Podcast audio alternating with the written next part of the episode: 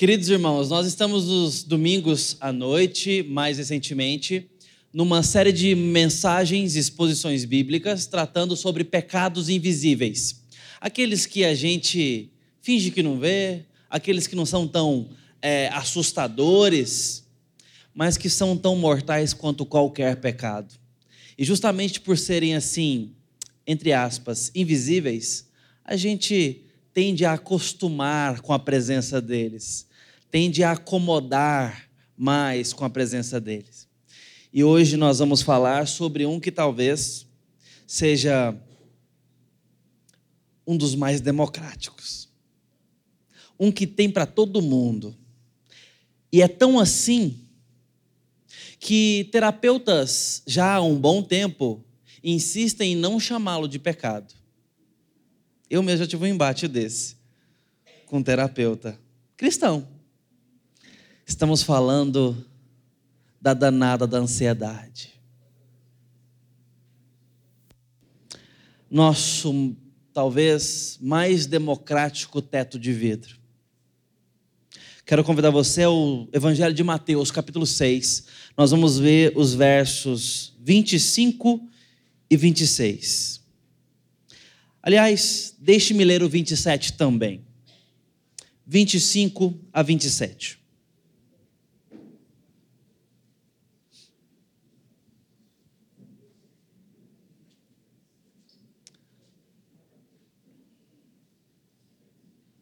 Mateus 6, 25 a 27.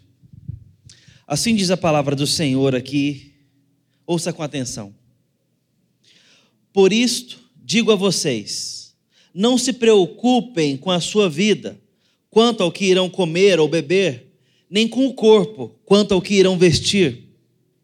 Não é a vida mais do que o alimento, e não é o corpo mais do que as roupas? Observem as, as aves dos céus. Não semeiam, não colhem, nem ajuntam em celeiros. No entanto, o Pai de vocês, que está no céu, as sustenta. Será que vocês não valem muito mais do que as aves? Quem de vocês, por mais que se preocupe, pode acrescentar um côvado ao curso da sua vida? Essa é a palavra do Senhor até aqui. Vamos pedir a graça de Deus em oração? Senhor, estamos diante do teu evangelho e precisamos da voz do Senhor chegando no nosso coração. Te peço que o Espírito Santo fale conosco, ó Deus, nesses minutos de meditação que a tua palavra cumpra o propósito dela, apesar de mim. Mas se for da tua vontade, que também seja através, Senhor. E no nome santo de Jesus, que a tua palavra, com desimpedimento, alcance nossos corações. Amém. Deixa eu ler alguns textos para os irmãos. O primeiro do Emerson Ribeiro. Ele escreve o seguinte: ansiedade. O que é o que é? Aquilo que não tem cor, não tem cheiro, não é sólido e pode te matar de algum modo. Opa, pelo que eu percebi, você pensou na água, que pode causar afogamento. Mas eu tinha me esquecido de um detalhe: também não é líquido. Sim, essa é a famosa ansiedade. João Dordeline, ansiedade, SF significado supostamente uh, semântico.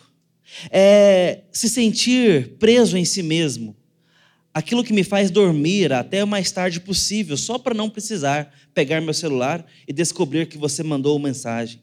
É ver sangue em machucado raso, é gritar sem voz, é sentir que o meu pulmão ficou três vezes menor.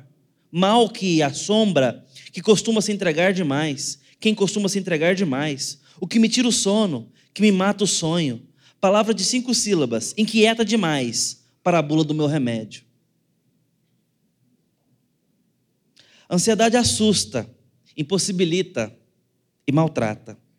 Sofrer de ansiedade é se sentir extremamente nervoso com coisas que para alguns são banais. É ter sintomas físicos que vão de fracos a insuportáveis. É viver o tempo todo brigando com a própria cabeça e sempre sentir que se perde. Sêneca, Nada é tão lamentável e nocivo como antecipar desgraças. Já se sentiu ansioso? Esse mal é contigo? Já sentiu o peito pequeno para um problema imenso? Já quis solução e não ter potência para isso? Já sentiu que o tempo parece passar devagar demais? Já sentiu que seu braço é muito curto? Seu dinheiro é pouco? Seus dias são contados? Já sentiu pressa e medo? Já sentiu tudo isso ao mesmo tempo?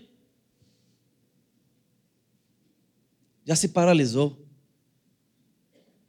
Já suou as mãos? Já teve úlcera de preocupação, gastrite, refluxo? Já perdeu o cabelo? Enfraqueceu as unhas? Perdeu o apetite ou comeu demais por preocupação?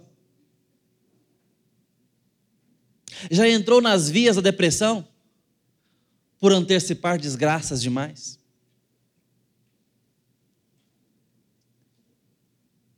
Já se estressou? Já se entristeceu? Tudo isso pode estar ligado à ansiedade. Ansiedade.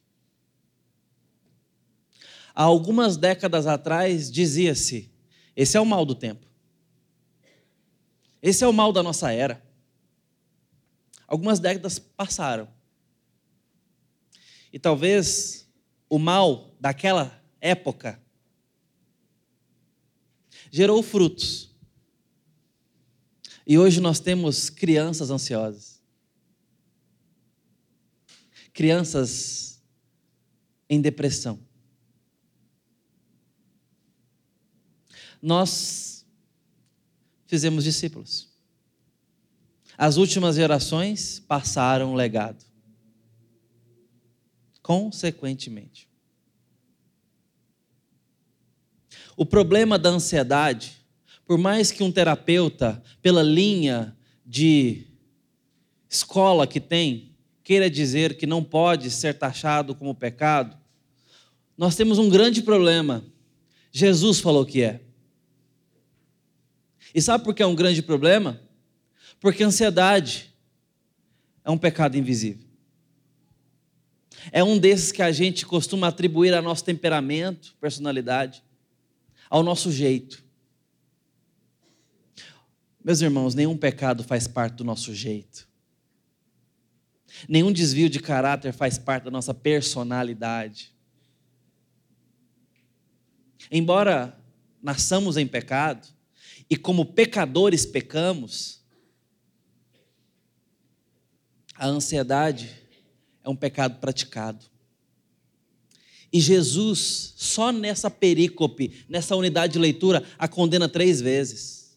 Palavras essas reiteradas por Paulo mais à frente. Não andeis ansiosos de coisa alguma, diz ele aos Filipenses. De coisa alguma. Jesus vem nesse texto e nos diz: ansiedade é um jeito errado de andar é um jeito equivocado de viver, é uma maneira, é um estado, é uma prática, é uma atitude, é um sentimento, e tudo isso misturado, pecaminoso. Estamos perdendo e fazendo perder quando a ansiedade faz parte do nosso modo de operação. Porque o pecado gera morte. E podemos até ter medo da morte, e por isso ansiosos. Então, morremos um pouco antes de morrer, só por causa da ansiedade. A ansiedade vai nos matando um pouco, e cada dia mais. Vai nos deixando menos gente, menos humano, menos vivo. Vai nos comendo a energia, vai nos comendo o ânimo, vai nos roubando a vontade. Porque nós estamos presos no que não aconteceu, ou no que aconteceu e não pode mudar. Ansiedade está por todos os lados, está em nós. é uma reação inadequada, disse MacArthur. Uma reação inadequada aos problemas, diferente de se preocupar. Embora o texto aqui condene um pouco o tipo de preocupação que leva à ansiedade, uma coisa é se preocupar, outra coisa é se ansiar na ansiedade. É se lançar na ansiedade. Porque o preocupar-se é se ocupar previamente, pré-ocupação não aconteceu ainda, mas eu já estou me ocupando com tal situação ou com tal fato. Estou preocupado com uma coisa que eu não tenho controle. A preocupação por si só não é um problema, mas quando ela é vivida sem o verdadeiro problema por trás da ansiedade, a gente já chega nele. A preocupação é o caminho para a ansiedade, dito e certo. Certeiro. É isso que o texto fala quando diz das preocupações, no versículo 27. Afinal, quem de vocês, por mais que se preocupe, pode acrescentar um passo na frente da vida? Não vai funcionar. Pode investir o resto dos seus dias se preocupando com o fim deles. Você não vai acrescentar mais dias só porque se preocupou demais. Essa preocupação é evidência da ansiedade. Evidência da ansiedade. Quando as nossas agitações diárias, preocupações, medos, temores, por conta da história, por conta da circunstância, por conta de incidentes, acidentes, por conta de vários fatores, quando os medos, as preocupações são mal administradas no nosso coração, não levamos para o campo espiritual a nossa vida cotidiana e não colocamos Deus na conta com a teologia e o coração corretos, nós andamos com ansiedade em tudo isso. E essas preocupações e medos convertem-se em ansiedade. Veja quão ramificado isso é. Olha o potencial de ruína que isso tem. E está em tudo, está em todo lugar, está em tudo que tocamos, tudo que fazemos. E ali está a face pecaminosa da ansiedade. Onde? No cotidiano, no dia a dia, em tudo que a, que a gente toca, se envolve: pessoas, dinheiro, comida, morte, vida, gravidez, falta de gravidez, filhos nascidos, filhos crescidos, filhos distantes. A gente fica ansioso. Com muita facilidade. Jesus diz: Não andeis ansiosos, não vos inquieteis. Ainda no versículo 31 e 34, mais adiante, ele repete: Não façam isso. A ordem dele é muito direta, não dá para ignorar que Jesus dá uma sentença para a ansiedade. Eu reitero a pergunta: E você? E você? Tem gente que se acostuma tanto com esse pecado que quase acha que é um traço marcante de quem você é.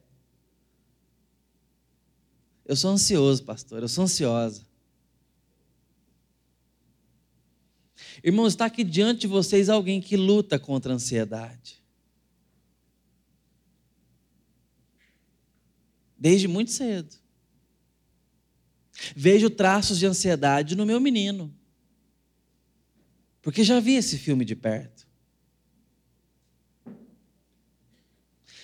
O que nós estamos vendo Jesus condenar aqui é um mal que precisa ser combatido. Ponto final. Não acomoda a ansiedade aí achando que é um traço da sua personalidade. Eu sou assim. Eu nasci assim, vou morrer assim. Para com isso, Gabriela. Só os jovens há mais tempo pegar, né? Eu não sou não, mas eu sei.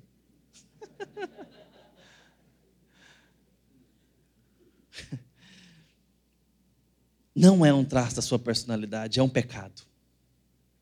Pecado gera morte, desonra a Cristo e nos faz infelizes. Vamos ver o que está por trás disso? A grande ideia, versículo 30, olha só. Ora, se Deus veste assim a erva do campo que hoje existe, amanhã lançada no forno, não fará muito mais por vocês, homens de pequena fé. Portanto, não se preocupem dizendo o que comeremos ou o que beberemos, ou com que nos vestiremos. Olha esse verso. Jesus usa essa argumentação depois de ter denunciado o problema. Ou seja, ele está nos sinalizando que esta é a cura para a doença. Ele faz um exercício de lógica. Ele está usando elementos que os discípulos já sabem. Ele está falando: olhem as aves, olha a erva do campo. Eu quero que vocês prestem atenção. Olhem ao seu redor, percebam os sinais. Vocês creem que Deus cuida das aves? Se você não percebeu que Deus cuida, deixa eu te lembrar. Elas não semeiam, elas não guardam em celeiros, não tem planejamento nenhum, não tem estratégia de gestão nenhuma. Não sabem sobre educação financeira, não fez curso com o primo rico. E tem sempre o de comer. Porque Deus a sustenta. Agora eu quero que vocês olhem as plantas como elas são bem vestidas. Jesus está sendo romântico aqui, mas para usar um exercício de lógica e chegar no ponto. Ele está desmascarando o que está por trás da ansiedade. É preocupação a evidência dela, mas ela por si só é sustentada por um mal muito maior. Mal esse, onde reside a possibilidade de cura. Falta de fé. Este é o monstro por trás do monstro. Falta de fé, incredulidade, fé não praticada no coração e nas mãos. Vocês não creem. Esse é o ponto. Jesus, no verso 30, nos mostra: Ele não, portanto, fará muito mais por vocês? A memória e a observação são ferramentas para o exercício da fé. Jesus está chamando os discípulos à razão para chegar à fé. Não é uma coisa subjetiva, não é uma coisa como quem sente. É uma observação, uma constatação, um lembrar, um raciocinar. É verdade. Deus tem feito assim. É verdade, Deus já cuidou da minha história, sim. É verdade, Deus tem dado testemunho de fidelidade e cuidado. É verdade, portanto, que Ele ainda o fará mil vezes infinitamente mais. É um exercício de lembrar, de pensar, é um exercício teológico que o discípulo tem que fazer, de pensar: Deus é bom, e não brinca com a minha história. Se ele cuida da planta, se ele cuida do pássaro, eu que tenho mais valor para ele do que essas criaturas, não serei cuidado? É o filho olhar para o pai e falar assim: a minha mãe bota água na plantinha dia sim, dia não. Minha mãe cuida das orquídeas, minha mãe cuida da samambaia dela, mas eu tenho medo dela me deixar passar fome. Essa mãe não seria desonrada? Essa mãe não seria ah, tratada com desprezo? Não seria desvalorizada na incredulidade da criança? Imagine a sua criança chegando na casa do vizinho e falando assim, chorando: Que foi, Joãozinho? É que eu estou com medo de passar fome. Mas por quê? O que aconteceu? Sua mãe está em casa não? Tá. Mas eu não sei se ela vai me dar janta. Gente, parece ridícula essa cena, né? Mas o Joãozinho é você que tem medo de Deus não cuidar da sua história, mesmo tendo dado sinais ao redor de você e em todos os dias da sua vida. Mesmo você sabendo que Ele deu o filho dele para morrer por você, você é capaz de duvidar dele hoje. É ou não é? Se não fosse, a gente não tinha ansiedade, queridos. Porque Jesus está mostrando que ansiedade é falta de fé. O Joãozinho sou eu. Que envergonha o meu pai batendo na porta do vizinho. Quando eu e você vamos procurar sustento a qualquer preço, a ponto até de desonrar os nossos princípios de fé, quando eu e você aceitamos negócios que desonram a Deus, porque eu estou preocupado com o meu sustento, quando eu e você fala assim, não, eu não tô, eu não vou à igreja mais, não, sabe por quê, pastor? Trabalho.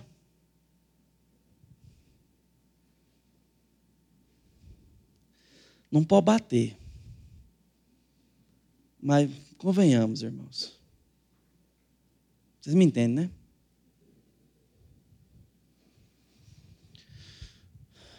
Quando você viola os princípios de Deus, supostamente para ganhar ou manter as bênçãos de Deus, você está indo por um caminho muito errado. O seu trabalho foi dado por Deus.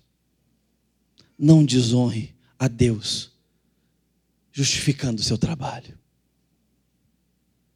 Os presentes de Deus na sua vida são para que você o honre, o glorifique, devolva a glória.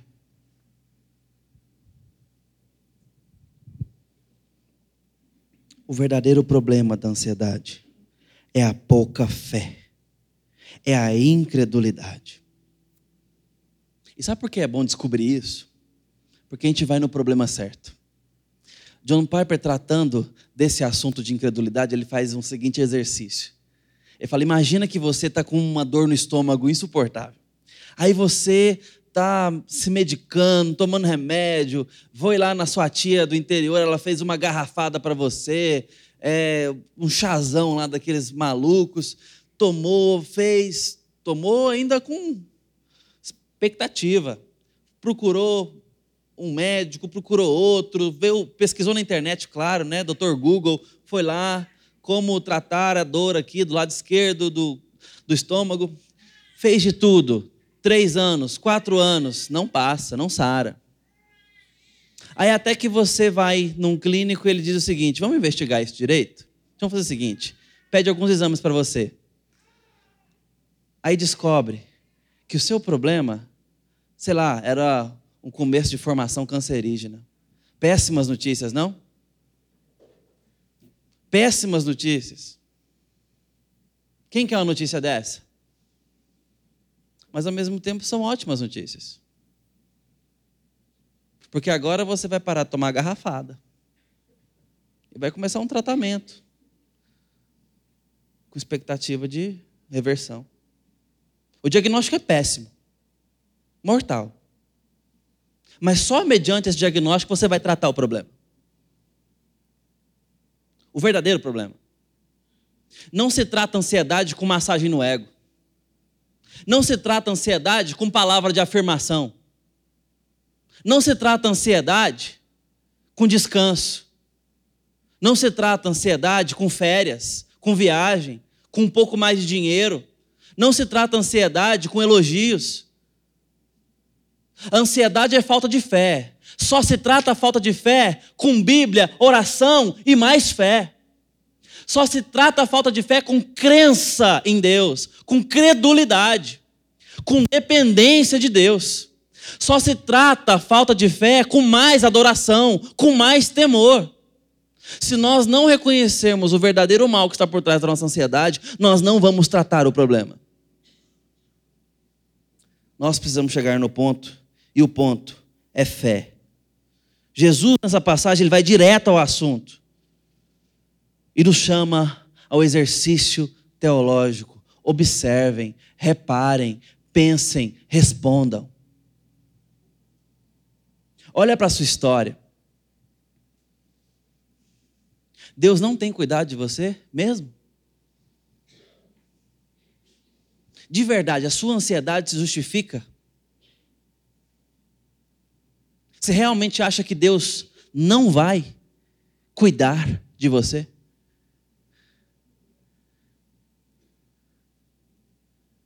Pastor Samuel me contava a história de uma senhora que ele encontrou, que ela era muito segura, com dinheiro já em alta idade. avançada idade, e muito temerosa ainda, muito ansiosa com relação às finanças, e tinha uma poupança bem gorda. E não faz sentido, está tudo bem, está tudo bem com a senhora, a senhora tem. Se, se a senhora hoje parar de, de poupar e torrar o dinheiro da senhora, vai chegar para os seus netos. Seus filhos ainda vivem com o dinheiro da senhora e chega nos netos. Está tudo certo. Pastor, sabe o que é? Não é que eu não confio em Deus. É que às vezes eu desconfio.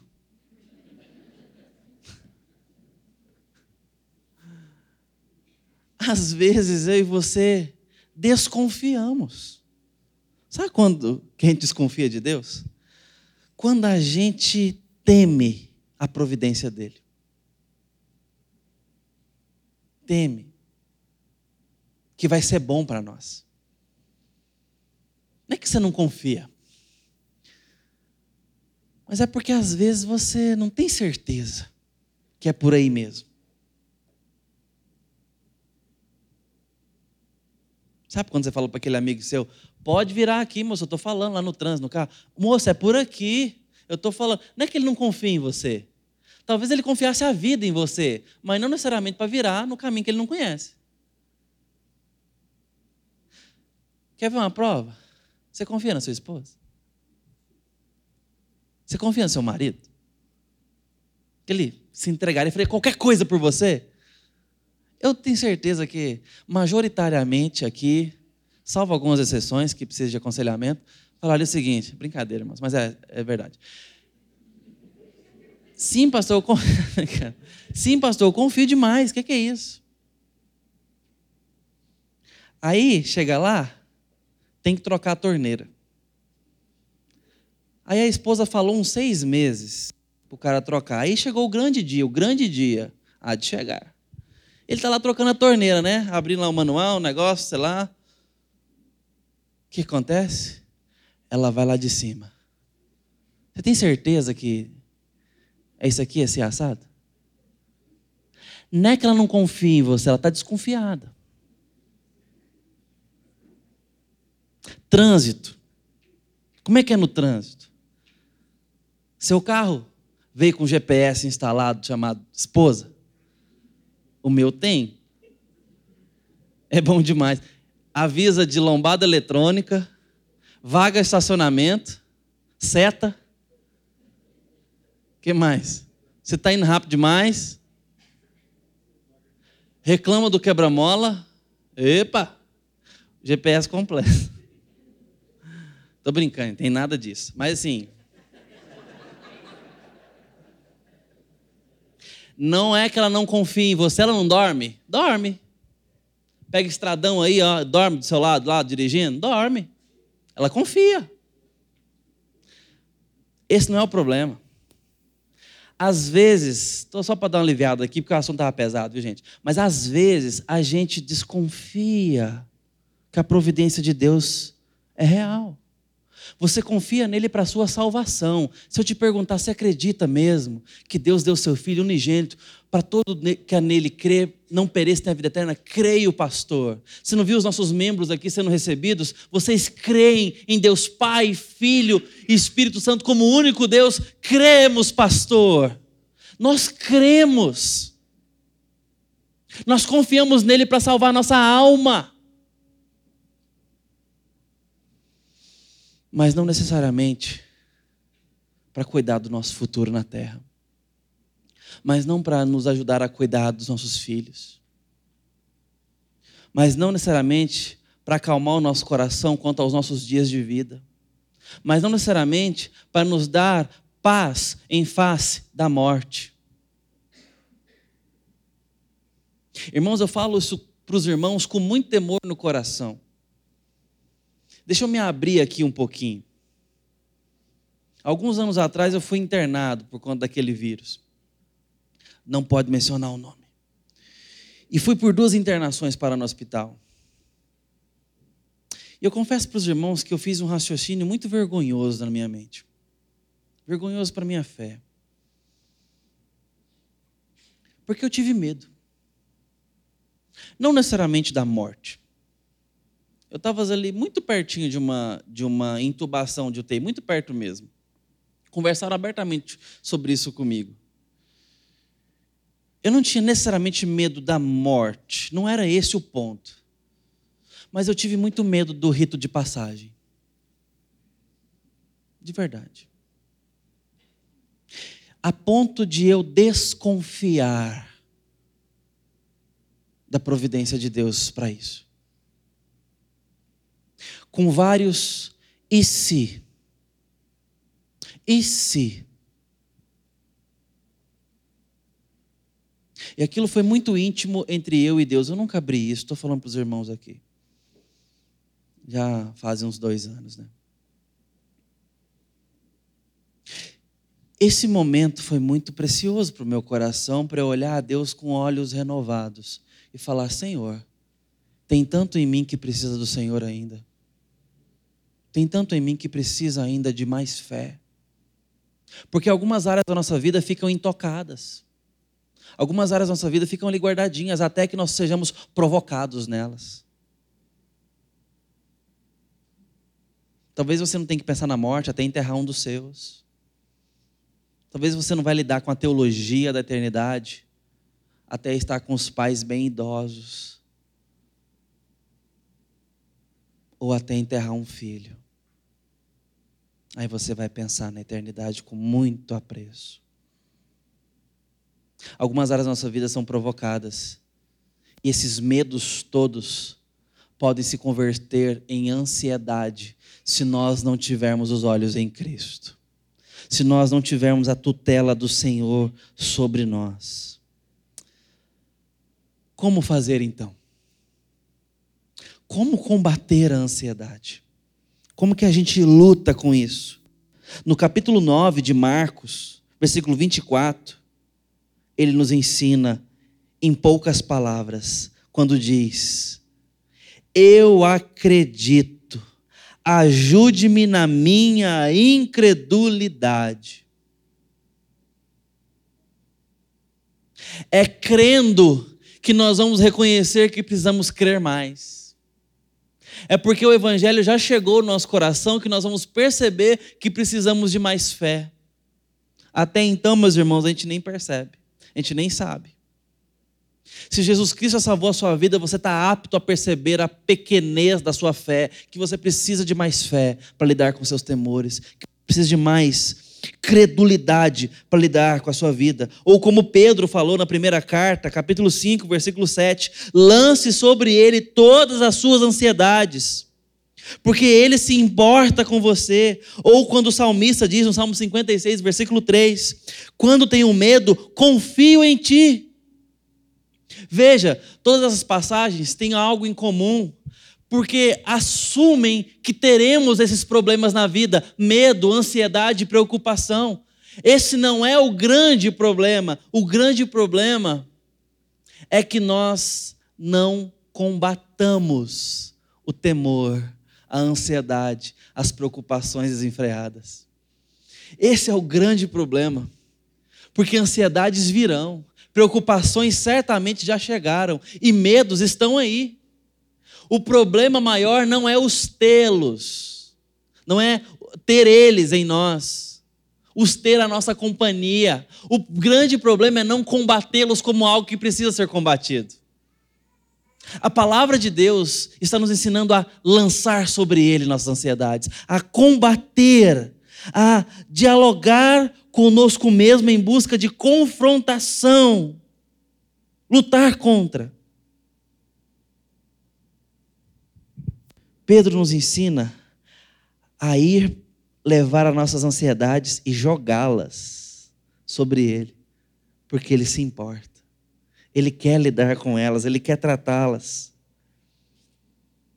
Timóteo, na primeira carta e na segunda carta, na primeira capítulo 6, na segunda capítulo 4, ele fala sobre algo que ele chama de boa luta. A boa luta pela fé, a boa luta da crença, a boa luta da dependência. Se nós não nos dispormos ao embate, a combater com seriedade, reconhecer que é um problema, nós não vamos tratar. Mas é possível combater. E é possível ter vitória nessa batalha. Já imaginou quão leve seria a caminhada sem o peso da ansiedade que você carrega? Essa é uma pequena antecipação do céu, queridos irmãos. A vida em paz e repousada em Cristo. É libertador. Nós precisamos querer combater as nossas ansiedades, levá-las sobre Cristo e depositá-las nele, porque ele pode tratá-las. Se você está ansioso por causa de enfermidade, eu quero te dizer que muitas são as aflições dos justos, mas o Senhor os livra de todas elas. Salmo 34. Eu quero te lembrar que entre aspas, sabendo que o sofrimento produz perseverança, e perseverança produz caráter, e o caráter produz esperança, e a esperança não nos envergonha, porque o amor de Deus foi derramado em nossos corações pelo Espírito Santo que nos foi dado. Romanos 5, 3, 5. Talvez a sua ansiedade é com medo de envelhecer, ou com medo da velhice que você já chegou. Eu quero te lembrar que até a velhice, e com os cabelos grisalhos vou carregá-lo. Até a velhice e com cabelos grisalhos vou carregá-lo. Eu fiz e vou o suportar. Eu o carregarei e salvarei. Isaías 46, 4. Deus falando para Israel. Palavra de Deus para o seu povo. Eu o salvei, eu o carregarei. Talvez o seu medo e a sua ansiedade é por causa da morte. Aí eu quero te lembrar que nenhum de nós vive para si mesmos e nenhum de nós morremos para nós mesmos. Pois se vivemos, vivemos para o Senhor, e se morremos, morremos para o Senhor. Então, se vivemos ou morremos, somos do Senhor, pois para esse fim Cristo morreu e viveu novamente, para que ele fosse o Senhor tanto dos mortos quanto dos vivos, disse Paulo aos Romanos, capítulo 14, versículo 7 a 9. Mas talvez o seu problema seja a raiz do problema. É a ansiedade pela falta de fé. Talvez você olhe para o seu coração e se vê temendo não crer nas promessas de Deus. Talvez você olhe para o seu coração e veja-se incrédulo, tímido na fé, não confiante, com medo até de não estar salvo. Eu quero te lembrar que aquele que iniciou uma boa obra em vós, há de completá-la até o dia de Cristo Jesus, como Paulo disse aos Filipenses, capítulo 1, versículo 6. Eu quero lembrar que Ele é capaz de salvar ao máximo aqueles que se aproximam de Deus através dele, porque Ele sempre vive para fazer intercessão por vocês. Hebreus 7, 25, falando quem é o nosso cordeiro e sacerdote diante do Pai por nós. Por todas essas razões, faça guerra contra a sua ansiedade, porque a vitória é certa. Só não se acostume com ela só não a coloque como uma, um pecado de estimação, um mal de convivência. Guerra! Para que o nosso fardo se alivie em Cristo, para que a nossa alegria brilhe um pouco mais, para que tenhamos mais leveza na vida e mais fé para tudo na vida, porque a ansiedade cobre tudo. Tratá-la é tratar a vida como um inteiro, é ir na fonte e olhar para Deus com olhos novos. Ele prometeu atender todas as suas necessidades e o fará. Meu Deus, segundo a riqueza de sua glória, há de suprir em Cristo Jesus cada uma de suas necessidades, disse Paulo aos Filipenses, capítulo 4, verso 19. Em Cristo há de suprir cada uma de suas necessidades. Você crê nisso? Nós precisamos crer nisso. Eu quero encerrar com as palavras do pregador inglês Charles Haddon Spurgeon, quando diz: Eu ajudo você. Ajudá-lo é fácil para mim. Pense no que já fez Não ajudei? Ora, eu comprei com meu sangue. Morri por você. Se já fiz as coisas maiores, não faria as menores? Falar com você é somente uma das menores coisas que eu posso fazer. Já fiz muito e ainda eu farei mais. Antes que o mundo existisse, eu te escolhi. Fiz uma aliança em seu benefício. Por causa de você, eu deixei de lado a minha glória e me tornei homem. Dei a minha vida por você. E se fiz isso tudo, certamente o ajudarei agora. Eu lhe darei aquilo que já conquistei por você. Se você precisasse da minha ajuda milhares de vezes, eu a daria. Você pouco necessita em comparação com o que eu estou disposto a dar. Necessitar significa muito para você. Dar não é difícil para mim. Ajudá-lo, não tema. Se houvesse uma formiguinha à porta do seu celeiro pedindo ajuda, não lhe arruinaria dar um punhado do seu trigo. Você não passa de um inseto à porta da minha infinita suficiência. Eu o ajudarei. Ó oh, minha alma, isso não é suficiente? Você precisa de mais força do que a onipotência da Trindade?